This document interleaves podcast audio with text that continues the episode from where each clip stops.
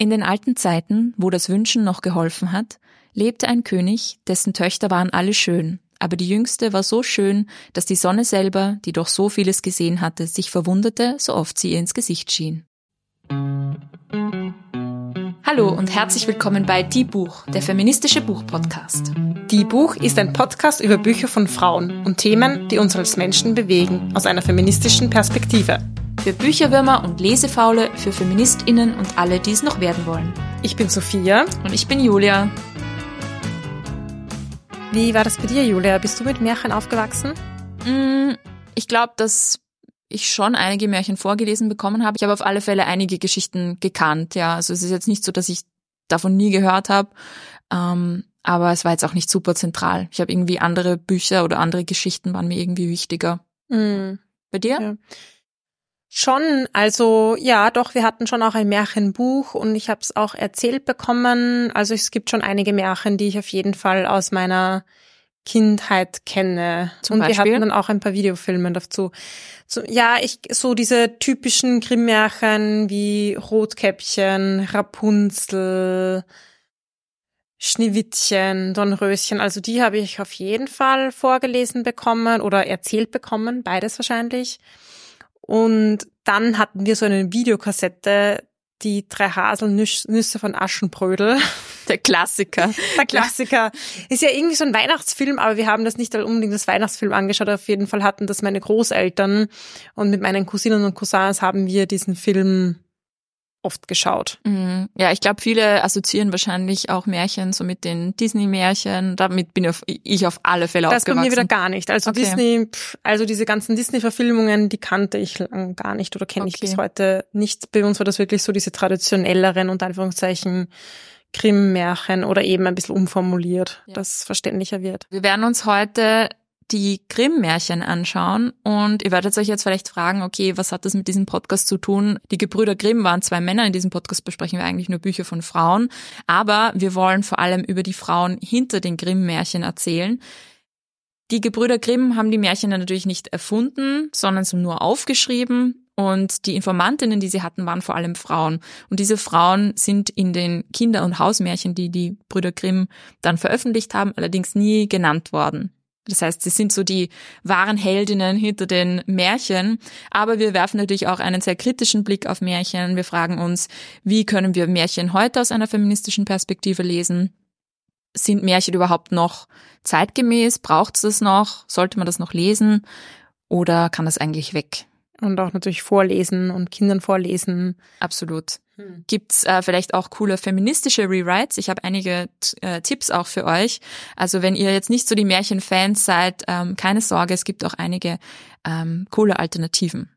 Und ich habe übrigens auch noch eine ganz interessante Anekdote über Walt Disney und eine Frau, von der er seine ähm, Techniken geklaut hat. Also es zieht sich durch. Oh, Es zieht sich durch. Männer haben Märchen populär gemacht, bekannt gemacht und Frauen haben eigentlich die kreative Leistung gebracht.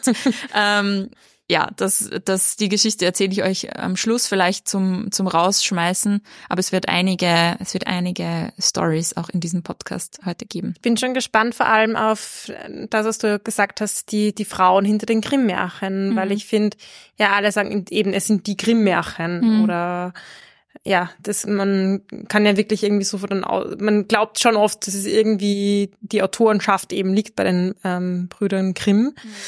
Aber da freue ich mich, dass wir dieses, diesen, mit diesen, mit diesen Märchen heute aufräumen. Ja, genau. Naja, das Thema Autorenschaft ist ja bei sowas wie ähm, Märchen auch irgendwie schwer zu definieren. Es ist ja immaterielles kulturelles Erbe. Es ist, ähm, kommt aus einer mündlichen Tradition. Das heißt, es ist immer was Kollektives. Da gibt's natürlich nicht den einen oder die eine, die das ähm, erfunden hat. Anders als jetzt zum Beispiel bei den Kunstmärchen. Also auch die Frauen, auf die sich die Brüder Grimm beziehen, haben diese Märchen nicht erfunden, sondern auch weitererzählt. Aber natürlich, sobald jemand kommt, das aufschreibt und dann den Namen drauf klatscht, ist, Mhm. ist ein gewisser Besitzanspruch vielleicht auch oder ein Anspruch auf Autorenschaft ähm, damit gelegt. Aber was ich so spannend fand, auch in der Vorbereitung, weil die, weil die Grimm-Märchen ja so als deutsche Märchen irgendwie bekannt sind, aber eigentlich total universell verbreitet sind. Also es gibt zum Beispiel eine Version von Aschenputtel, also wie wir das Aschenputtel kennen natürlich, ähm, die schon im neunten Jahrhundert in China auf, in einer anderen Form existiert hat, genau. Es ist wirklich frappierend ähnlich von der Geschichte her. Einer der Unterschiede ist allerdings kein, ähm, dass es keine Taube gibt in dem Märchen und auch keinen Haselstrauch, von dem irgendwie die, die Geschenke runterfallen, sondern es gibt einen magischen Fisch und seine magischen Fischgräten erfüllen ihr ihre drei Wünsche.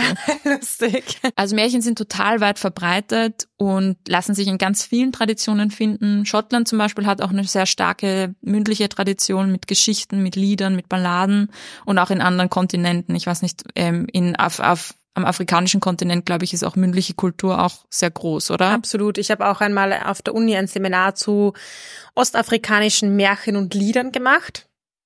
Und da haben wir auch verschiedene, vor allem so aus dem Swahili-sprachigen Kontext, Märchen gelesen. Und es ist interessant, weil es, es folgt schon auch so einem gleichen System. Also diese Moral in der Geschichte, die da, da irgendwie vorkommt, zum Beispiel oder natürlich diese mythischen Elemente, das ist irgendwie gleich oder so dieser Spannungsbogen und gleichzeitig aber natürlich auch irgendwie anders von den Tieren, die vorkommen, dass du jetzt auch gesagt hast mit mhm. dem Fischer, da ist es dann eben vielleicht eher der Löwe oder die Hyäne und so. Und die haben dann auch diese Konnotationen, wie es bei uns ja auch gibt, wir sind der schlaue Fuchs und so, das gibt's dann dort auch mit verschiedenen, mit verschiedenen Tieren, die vorkommen. Und natürlich die mündliche Tradition, wie du sagst, auch etwas sehr wie, wie ganz, wie ganz wichtig ist, also in, in vielen afrikanischen Literaturen, in vielen Kontexten gab es auch die Schriftsprache, das ist auch etwas, was ver, verkannt ist, weil man glaubt, das ist eh nur, nur unter Anführungszeichen mündliches, aber auch ein Problem zu sagen, nur mündliches, weil das ist genauso Literatur mhm.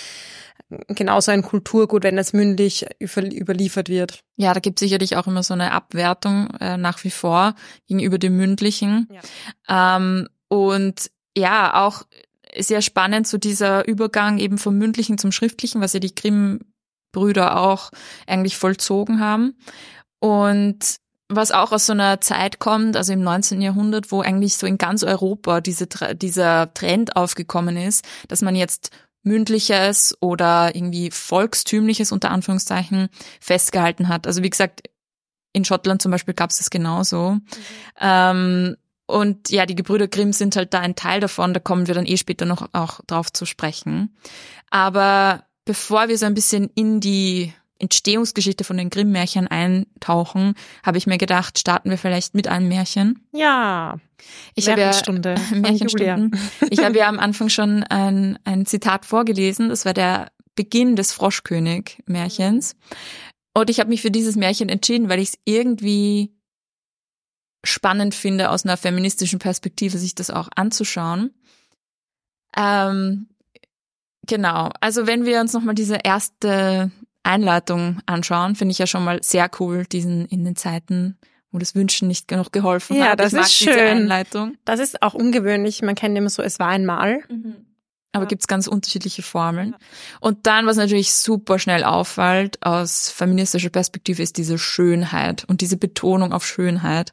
Und dass alle Prinzessinnen und Figuren und Mädchen ähm, immer schön und tugendhaft und lieb und freundlich sein müssen. Also diese sehr klare, stereotype Weiblichkeit, die halt da immer transportiert wird, was ja auch aus feministischer Perspektive super problematisch ist und sicherlich auch ein Grund, warum viele FeministInnen äh, so Probleme haben mit Märchen, verständlicherweise. Und schön heißt ja meistens, ist gleich gut. Mhm. Es gibt die schönen Mädchen, die mhm. dann auch die guten Mädchen sind oder die hässlichen Hexen zum Beispiel. Zum Beispiel, ja. Allerdings gibt's da auch ein anderes, eine andere Zuordnung. Zum Beispiel bei Aschenputtel gibt's eine Formulierung, die ich immer schon sehr einfach sprachlich schön gefunden habe. Ähm, da werden die bösen Stiefschwestern beschrieben und die Beschreibung ist, Schön und weiß von Angesicht, aber garstig und schwarz von Herzen. wow. Da könnte man jetzt auch was dazu sagen mit, mit weiß und schwarz und der Zuordnung zu gut und böse. Absolut. Ja.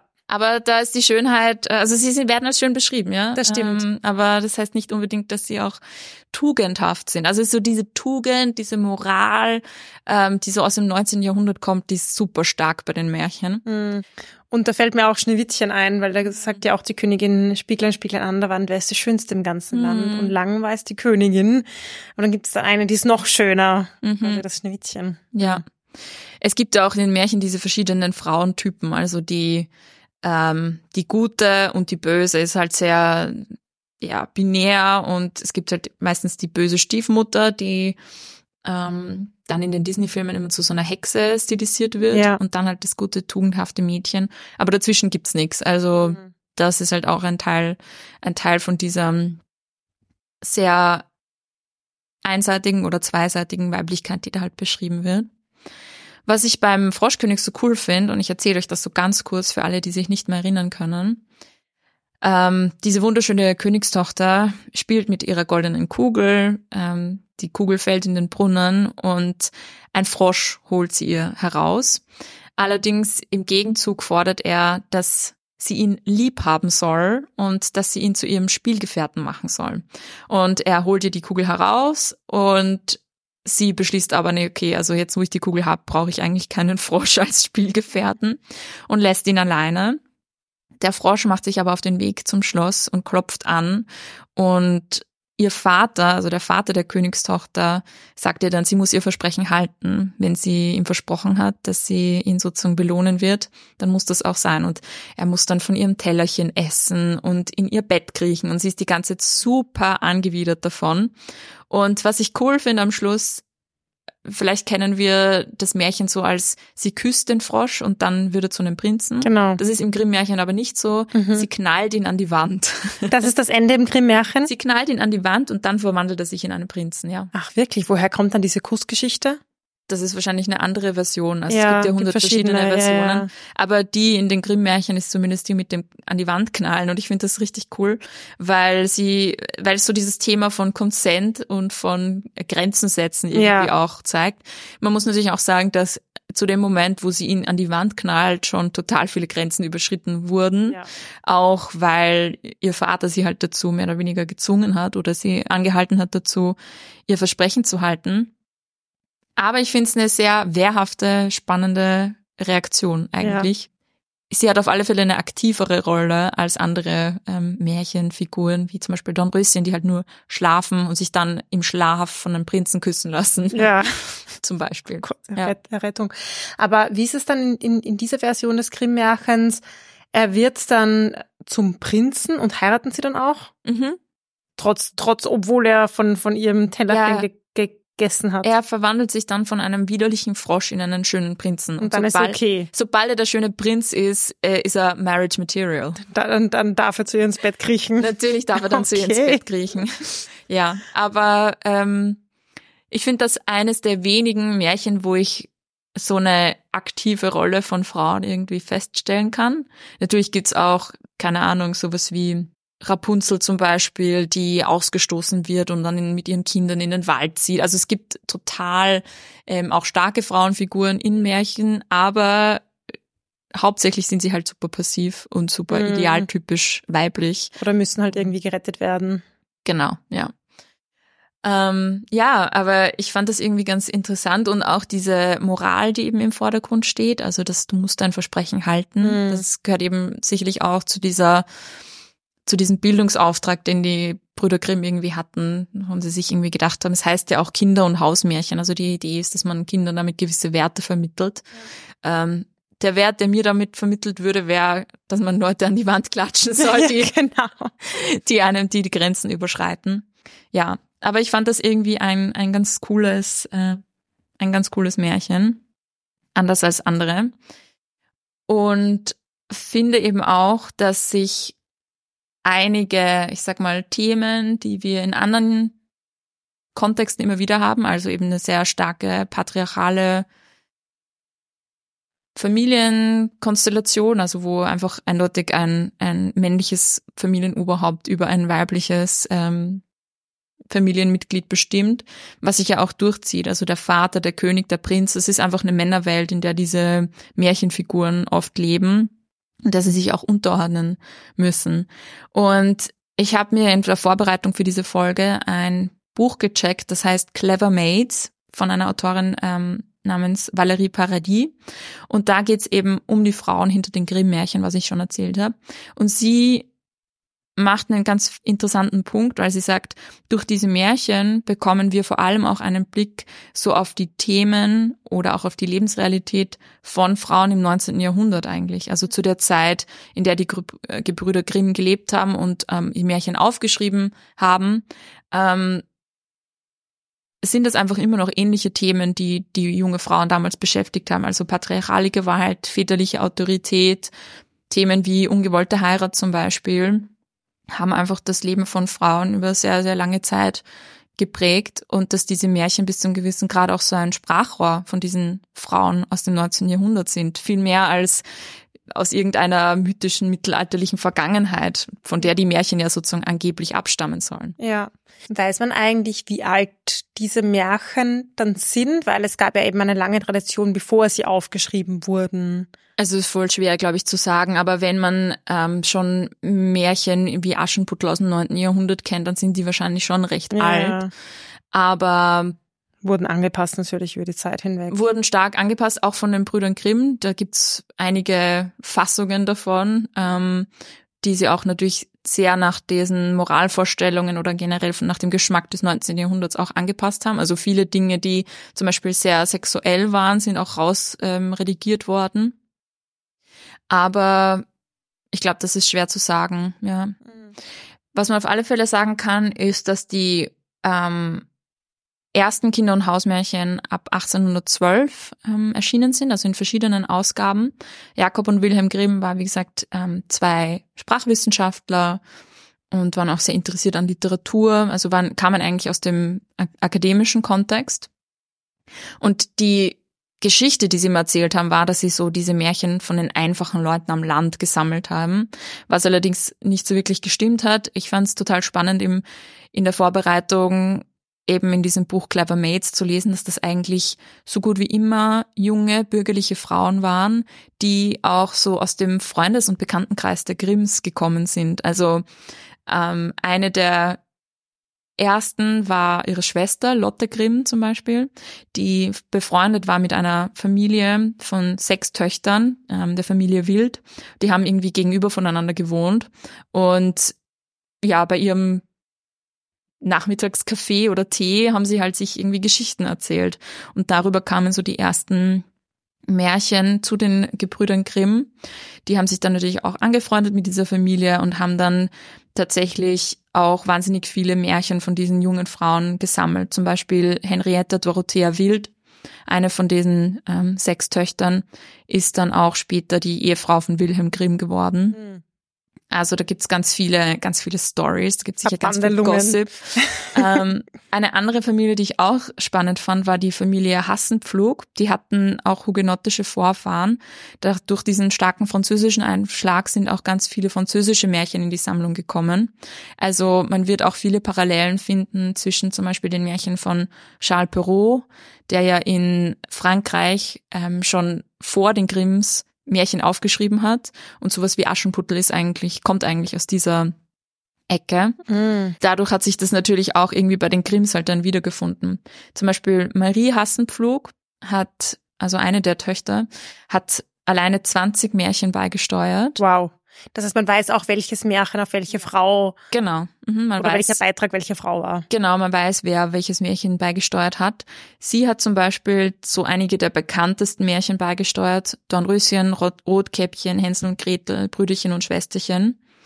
Sie war selber auch noch ein recht junges Mädchen zu dem Zeitpunkt hat später auch geheiratet, ist eine Hofdame geworden und ist in der Grimm-Forschung aber lange Zeit als die alte Marie beschrieben worden. Und irgendwie kam, war das ein, ähm, eine Verwechslung, weil der Sohn von Wilhelm Grimm dann die Notizen seines Vaters irgendwie missverstanden hat und sie mit einer Dienstmagd, die auch Marie hieß, äh, verwechselt hat. Ah. Und das hat natürlich auch so ein bisschen ins Bild gepasst, diese Idee, dass es aus irgendeiner ähm, ja, äh, dass es irgendwie ursprünglich ist. Und auf dieses Ursprüngliche komme ich dann eh nochmal zu sprechen, wenn wir so über die Romantik und den Kontext sprechen. Aber ähm, ja, das finde ich total witzig, dass es eigentlich ähm, ganz andere Personen waren, die das tatsächlich erzählt haben, als dann die Grimms so zugegeben haben. Mhm. Und ich finde es auch total wichtig, zu wissen, dass diese Märchen ja auch aus verschiedenen Kontexten kommen, weil ich finde, Märchen sind oft so, dass es ja das Kulturgut mhm. jetzt im, im deutschsprachigen Raum und irgendwie ja eben was ist ja ursprüngliches oder inhärentes zu einer scheinbar homogenen Kultur oder in dieser Kulturgeschichte. Mhm. Und aber hier zu sehen, nein, das gab damals viel Austausch. Das kam auch aus unterschiedlichen Regionen, Gebieten, Sprachen, vielleicht sogar ja. irgendwie auch dieses Bild aufzubrechen der irgendwie homogenen Kultur unter Anführungszeichen, zu der dann eben sowas wie Literatur, Sprache auch sehr viel beiträgt in diese Erzählung hinein, dieser Homogenität. Ja, es hatte auf alle Fälle auch in der Entstehungsgeschichte der, der Grimm-Märchen sowas Identitätsstiftendes und das hat auch mit dem historischen Kontext zu tun. Die Gebrüder Grimm haben nämlich ihre Märchen gesammelt während der napoleonischen Kriege in Europa, wo Frankreich eigentlich so gut wie ganz Europa dominiert hat oder dieser diese Sorge war, dass Frankreich irgendwie zu einflussreich werden könnte, auch im heutigen Deutschland, was aber damals auch noch nicht so der Nationalstaat war, wie wir ihn heute kennen, sondern eigentlich ein Flickenteppich. Und es gab damals so diesen Wunsch, aus diesem Flickenteppich und so durch diese Bedrohung, unter Anführungszeichen, durch Frankreich, so eine homogene deutsche Vergangenheit und Kultur irgendwie zu konstruieren oder zu rekonstruieren. Und dadurch haben die Grimms eben auch versucht, ähm, irgendwie einen gemeinsamen Nenner, so eine Basis zu suchen, worauf dann irgendwie die Deutschen ähm, ihre Identität aufbauen könnten, was natürlich aus heutiger Sicht und im, im Licht von Nationalismus super problematisch ist. Ja. Aber das war eben damals so die Idee. Und das ist eben auch so ein Trend in der Romantik gewesen, dass man sich auf scheinbar altes, ursprüngliches, mythisches irgendwie bezogen hat, um eben diese nationale Identität aufzubauen. Und man braucht halt irgendeine Basis. Und es ist immer schöner zu sagen, na ja, vor hunderten von Jahren haben wir schon diese gemeinsame Basis gehabt. Ja. Ich finde auch total witzig, dass es zum Beispiel in der Romantik auch diesen Trend gab, dass man zum Beispiel nicht nur in der Literatur das gemacht hat oder in der Sprache, sondern auch tatsächlich in zum Beispiel der Architektur. Man hat künstliche Ruinen gebaut. Okay, also man hat, ja, es gibt sogar in Niederösterreich, in Maria Enzersdorf, gibt es eine künstliche ähm, Ruine von einem Amphitheater. Die ist 1810 gebaut worden und schaut aus wie so eine antike ja, Ruine, die halt so halb zerfallen ist. Und das ist so genau diese Idee. Wir bauen etwas hin, das schaut aus, als wäre es alt. Ja. Und das schaut aus, als hätte wir, hätten wir irgendeine historische Tradition, auf die wir zurückblicken können.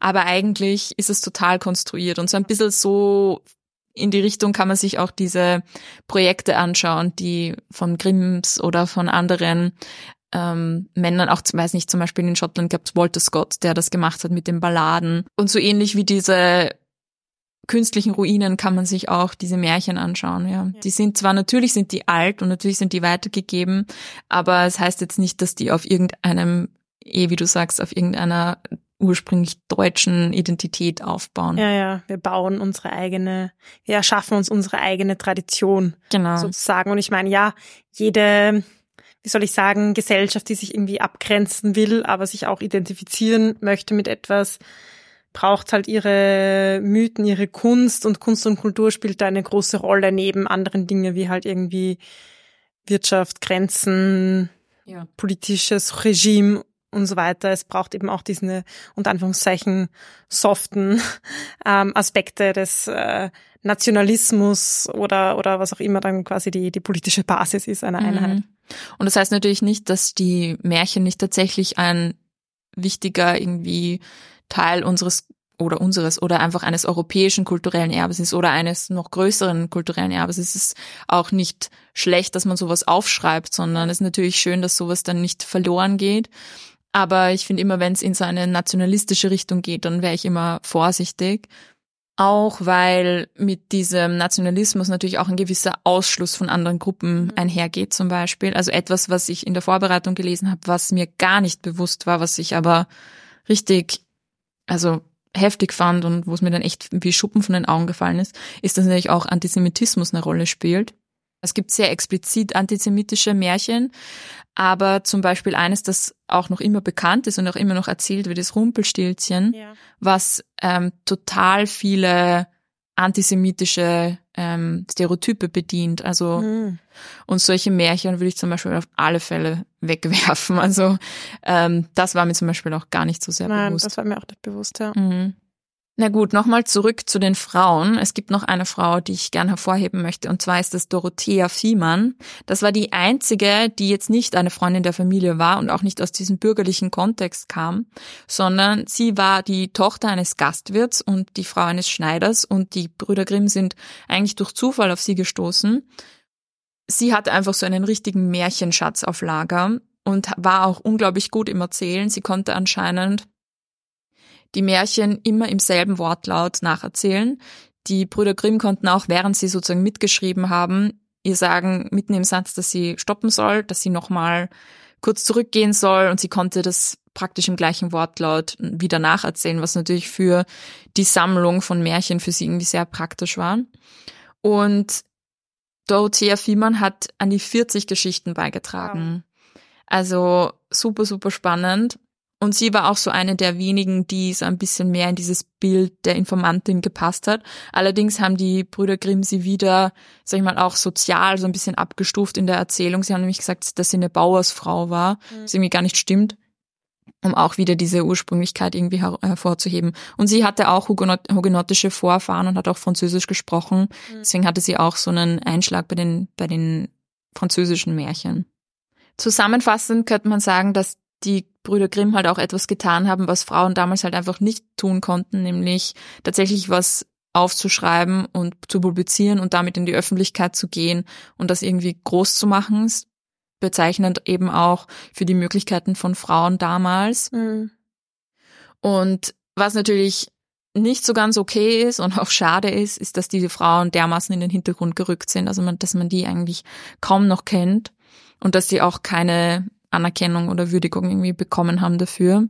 Ja, deswegen finde ich es auch wichtig eigentlich, dass man darauf hinweist, auch natürlich immer das im Hinterkopf zu behalten, dass auch diese Frauen jetzt nicht diese Märchen erfunden haben, aber es ist trotzdem spannend, ähm, dass die Rolle von Frauen in, den, in der Überlieferung der Grimm-Märchen dermaßen untergegangen ist. Ja, und ich glaube, es ist ja auch wichtig zu sagen, ähm, dass es bei solchen mündlichen Traditionen ja nicht darum geht, wer war die erste Person, die es erfunden hat. Das ist einfach eine andere Entstehungslogik. Es ist einfach, es ist auch einfach ein Kollekt, eine kollektives Werk, eine kollektive Anstrengung, ein, ein, ein Weitertragen, ein Weiterverändern. Es geht nicht darum, in dieser Logik, in der wir manchmal denken, Genau. durch schriftliche Tradition, dass es quasi eine Autorinnenschaft gibt, sondern es ist einfach das Kollektiv, wo das entsteht. Und es entsteht durchs Erzählen, durchs Nachfragen, es wird weitergetragen.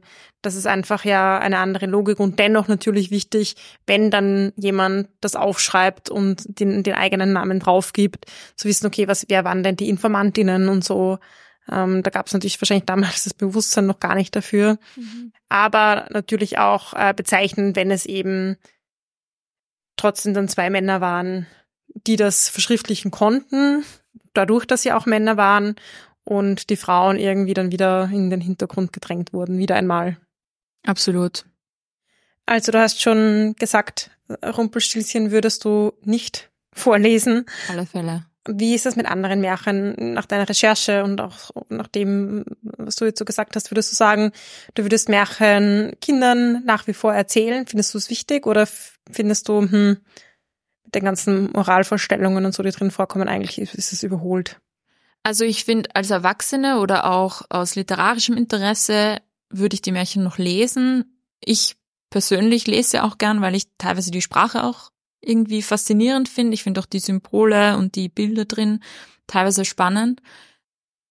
Für Kinder, glaube ich, muss sich das irgendwie jeder selber ähm, zurechtlegen.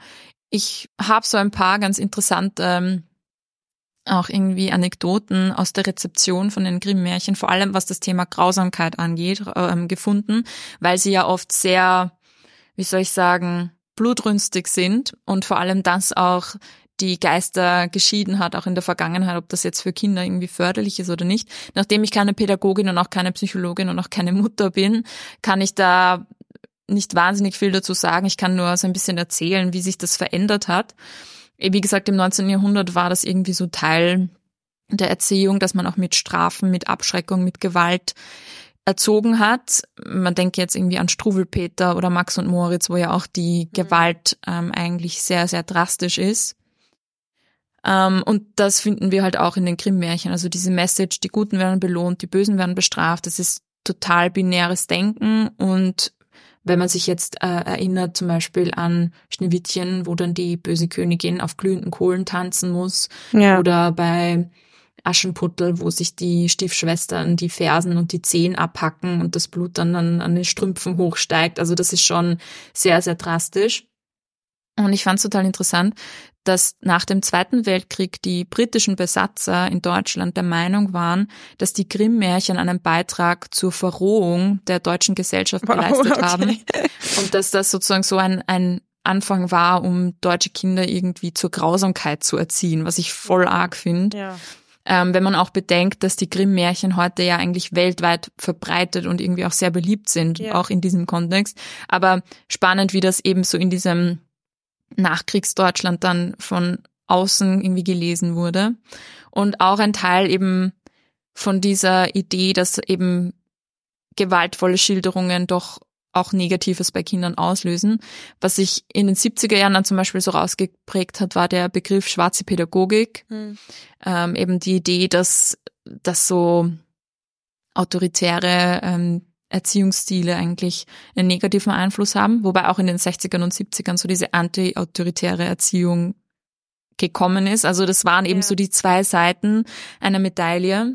Und dann gibt's natürlich dieses sehr bekannte Buch von Bruno Bettelheim, Kinder brauchen Märchen von 1976. Er war so der Meinung, dass diese Märchen den Kindern die Möglichkeit geben, mit seelischen Konflikten oder auch ihrer eigenen Entwicklung irgendwie in einem Safe Space umzugehen. Also er war der Meinung, dass es eher eine Lebenshilfe ist für Kinder, auch solche Geschichten zu lesen. Ich glaube, dass das auch heute noch immer umstritten ist. Also ich glaube, dass viele auch immer noch der Meinung sind, ja klar, warum nicht? Und ähm, äh, ist ja nicht so schlimm. Also sowas wie, weiß nicht, Struwelpeter, so wird ja immer noch noch aufgelegt und verkauft mhm. und, und auch noch Kindern vorgelesen. Aber ich glaube mal aus meiner Nicht-Expertinnen-Sicht, dass es auch andere Wege gibt, wie man Kindern Werte vermitteln kann, ohne sie jetzt mit Grausamkeit abzuschrecken. Also, ja. Ja, ich kenne so diese Sichtweise und wie gesagt, ich bin jetzt auch keine Pädagogin, aber diese Sichtweise, okay, wenn es eine erzählte Geschichte ist, dann können Kinder ganz gut filtern, was sie davon in ihrer eigenen Vorstellungskraft nehmen und verarbeiten können und was nicht. Anders wie zum Beispiel bei einem Film oder so, wo man das ja in voller Ladung abkriegt, die Bilder und so von Grausamkeiten, dass es bei einer Erzählung, dass viele Kinder das eben besser filtern können, sozusagen, was sie für sich selbst verstehen überhaupt, das solche Märchen raus und was sie vertragen. Umgekehrt zum Beispiel diese ganzen, ich habe auch immer Märchen erzählt bekommen, aber diese ganzen Bestrafungen zum Beispiel, ich kann mich nicht dran erinnern. Ich weiß nicht, ob das in meinen Erzählungen Echt? einfach nicht. Haben sie es weggelassen? Genau, weggelassen. Das ist ja mhm. auch schon ein bisschen angepasst, was ich ja auch durchaus irgendwie sinnvoll finde. Mhm. Und ich denke, es ist auch natürlich etwas anderes, ob ich jetzt ein Märchen hernehme, nehme, um es bewusst als irgendwie Moralisierungs- und Erziehungsinstrument zu verwenden oder ob es vielleicht auch in einer abgewandelten Form halt eine, eine unter vielen Geschichten ist, die ich halt auch einem Kind erzähle, aber meine Erziehung was anderes vermittelt. Mhm. Ich glaube, dass da wahrscheinlich auch Kinder unterschiedlich sind. Also ähm, meine Mama erzählt zum Beispiel immer, dass sie als Kind überhaupt kein Problem mit der Gewalt hatte in Märchen. Sie fand das immer total sinnvoll und gerecht, dass die jetzt so hart bestraft werden. Und ich habe sie dann mal dran erinnert, dass sie auch ähm, blutrünstige Filme schon als Kind nicht so schlimm fand und dass sie jetzt Ärztin ist. Also ja, okay. ich glaube, sie hatte da immer schon ein bisschen andere Sensibilität für sowas. Ja. Also ich glaube, es gibt wahrscheinlich auch keine, keine einfache Antwort drauf. Aber ich denke auch, dass, ähm, dass es auf alle Fälle andere Geschichten mittlerweile schon gibt und ja. dass man ganz andere Bücher und Themen ähm, ja Kindern auch vorlesen kann. Ein Buch, das ich noch gefunden habe, das auch mit den Geschlechterstereotypen spielt, die in Märchen vorkommen, ist Der Prinz auf der Erbse und andere umgekrempelte Märchen von Carrie Fransman und Jonathan Plackett. Und das sind adaptierte Märchen, bei denen die Geschlechterrollen umgedreht werden. Da gibt's zum Beispiel die Geschichte Der Schöne und die Bestie oder Dornrösling oder eben auch Der Prinz auf der Erbse. Ich finde das eine ganz nette Idee, wenn man jetzt über das Thema Gender reflektiert auch und vielleicht auch mit Kindern drüber reflektieren will. Allerdings muss ich da eine kleine Warnung aussprechen. Ich habe mir das Buch gekauft und war dann irgendwie voll schockiert, weil die Märchen nämlich nicht unbedingt weniger gewaltvoll sind als die Grimm-Märchen. Also die sind teilweise adaptiert nach Charles Perrault. Der ist eben das französische Äquivalent so zu den Gebrüdern Grimm. Und die sind eben viel blutrünstiger eigentlich als die Grimm-Märchen. Also Vorsicht, wenn man es Kindern vorliest, vielleicht erstmal die Geschichten selbst lesen und schauen, ob, ähm, ja, ob man vielleicht ein paar der Details weglassen möchte. Ja, ich habe es ja dann auch direkt gekauft, äh, wie du mir davon erzählt hast, weil ich dachte, das wäre so ein perfektes Geschenk für meine Neffen, meine Nichte. Und ich habe es ja geschenkt. Ich finde es immer noch eine lustige Idee, aber du, wie du sagst, ähm, es wäre irgendwie ganz cool gewesen, wenn sie nicht nur die Geschlechterrollen umgetauscht hätten, sondern eben auch vielleicht eine Version der Märchen genommen hätten, die schon ein bisschen abgeschwächt sind, ein bisschen kindgerechter gemacht sind. Es gibt ja eh tausende Versionen von Märchen, muss man jetzt gar nicht mehr selbst erfinden, alles. Aber vielleicht nicht, nicht, nicht die, nicht die ganz blutrünstigste Version, die da irgendwie dann im Ja. Buch ist, weil das ist so schade, weil das, ich finde gerade für Kinder ist es ja perfekt, diese umgedrehten Märchen vorzulesen. Mhm. Und ja auch lustig für Erwachsene, so das gemeinsam zu lesen. Aber ja, man will dann halt auch nicht äh, zwar die umgedrehten Geschlechter, aber dafür trotzdem genauso blutrünstig. Hm. Eine coole Idee und wahrscheinlich auch ein cooles Buch. Ähm, ich habe jetzt auch nicht alle Märchen drin äh, schon durchgelesen. Ja, aber da würde ich eben ein bisschen Vorsicht walten lassen. Es gibt sonst sicherlich auch viele andere coole Neuerzählungen von Märchen und neue Versionen. Falls ihr da welche kennt, schickt sie uns auch gerne an plaudern.buch.at. Mm, Jetzt für Erwachsene oder für Leute, die sagen, sie möchten sich auf andere Art und Weise feministisch auch mit diesen Themen beschäftigen. Es gibt eine Sammlung von Erzählungen von Angela Carter, auch aus den 70er Jahren lustigerweise, 1979 erschienen. Und das heißt auf Deutsch Blaubarts Zimmer und auf ähm, Englisch heißt die, der Erzählband The Bloody Chamber. Und das habe ich auch gelesen im Studium und das sind eben feministisch umgeschriebene Märchen. Also Angela Carter hat sich zum Beispiel eben das Märchen Blaubart, was wir jetzt gar nicht so besprochen haben, was super grausam ist, ähm, rausgenommen oder eben auch Die Schöne und das Biest und hat die ähm, feministisch umgeschrieben. Und da muss ich sagen, die fand ich total beeindruckend. Also die sind sehr sinnlich beschrieben, so voller irgendwie opulenter Details und immer aus der Perspektive von diesen Frauenfiguren. Und es gibt auch immer einen feministischen Twist. Aber die patriarchale Welt, in der sie leben, ist natürlich immer noch intakt. Also auch wie Hm. in den Märchen ist das halt, ja, eine Männerwelt, in der sie, in der sie leben. Aber ich kann euch das auch sehr empfehlen. Also vor allem dieses Blaubart-Märchen hat mich irgendwie total, es hat mich total mitgenommen. Das war Mhm. richtig, richtig arg. Ja, wow. Ja, also Angela Carter kann ich euch empfehlen, wenn ihr doch noch eine feministische Version von diesen Märchen lesen wollt. Sehr gut. Ja, und wenn ihr eine Meinung dazu habt, wie es ihr persönlich mit Märchen haltet, wie ihr vielleicht damit aufgewachsen sind und äh, was ihr aus einer feministischen Perspektive über bestimmte Märchen denkt, ob ihr selber Märchen gern lest und sie vor allem auch Kindern gern vorlest, das würde uns super interessieren, oder? Also schreibt uns gerne auf Social Media, Instagram, Threads sind wir jetzt auch, die neue Plattform. oder auch auf plaudern.diebuch.at. Wir freuen uns über eure Inputs und vielleicht machen wir ja nochmal ein Follow-up von dieser Folge, wenn da Ja, noch spannende ähm, Dinge auftauchen. genau. Und wenn ihr schon dabei seid, dann freuen wir uns natürlich auch, wenn ihr uns auf euren Podcast-Apps bewertet, wenn ihr uns Reviews schreibt und natürlich auch, wenn ihr uns auf Steady unterstützt. Da könnt ihr auf www.steadyhq.com slash die Buchpodcast ein Unterstützungspaket auswählen und euren feministischen Buchpodcast des Vertrauens unterstützen. Ja, bitte macht's das. Wir freuen uns immer sehr darüber. Ja, ich habe am Schluss noch eine Story über Walt Disney Ja, die hast du versprochen. versprochen, oder? Ich bin gespannt. Genau. Ähm, hattest du einen, nein, du bist nicht mit Disney-Filmen aufgewachsen, gell? Hast du, hast du einen Lieblings-Disney-Film? Nein, nachdem ich nicht damit auf. Äh, König der Löwen. König der Löwen ist cool, ne? König der Löwen. Ich ja. habe mir die, ich habe mir tatsächlich, weil ich Disney Plus einige Zeit hatte, habe ich mir jetzt ein paar von den Disney-Filmen wieder angeschaut. Mhm. Und da muss ich sagen, ich glaube, diese Filme haben mich viel mehr zum Negativen geprägt als die Märchen. Du meinst es aus einer feministischen Perspektive negativ? Natürlich, ja, ja natürlich. Oh. Ähm, da gibt's von mir auch eine Anekdote, die kann ich noch erzählen am Schluss. Ähm, so lange habe ich oder so jung war ich, als ich Disney-Filme geschaut habe. Und zwar es gab früher auf den VHS-Kassetten so eine Vorschau von Disney-Filmen und am Schluss, das passt eigentlich jetzt auch sehr gut zum Ende unserer Folge, am Schluss bei Dornröschen sagt eine der Feen, ich finde immer ein Happy End so rührend. Und dass dieser, nur dieser eine Satz war in diesen Vorschauen drinnen. Mhm. Und ich, als, keine Ahnung, Dreijährige oder so, war vollkommen überzeugt, dass ich das Happy sehen will.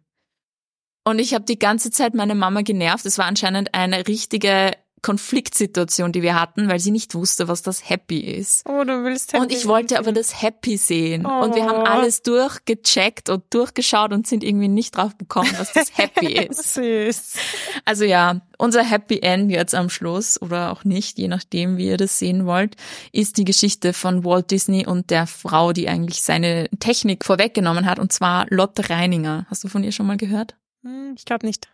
Sie war eine Pionierin des Animationsfilms und hat mhm. schon in den 1920er Jahren Märchen verfilmt als Animationen und eben auch viele Grimm-Märchen, also Brüderchen und Schwesterchen, der gestiefelte Kater, Dornröschen und so.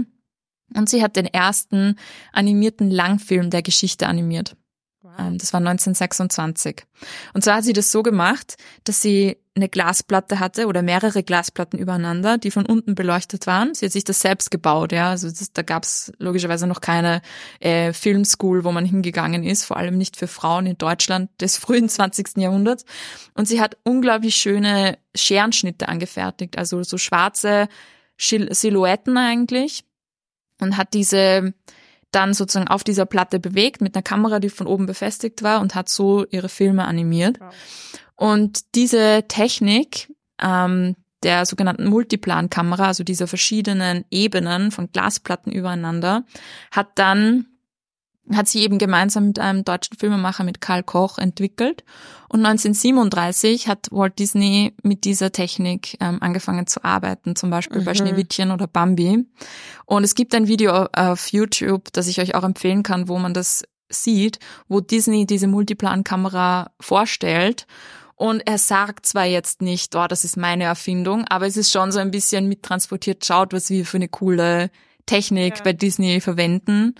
Ähm, ja, und natürlich Lotte Reininger ist jetzt auch überhaupt nicht bekannt, ja. obwohl sie diese Technik sozusagen pioniert hat. Also, Wahnsinn.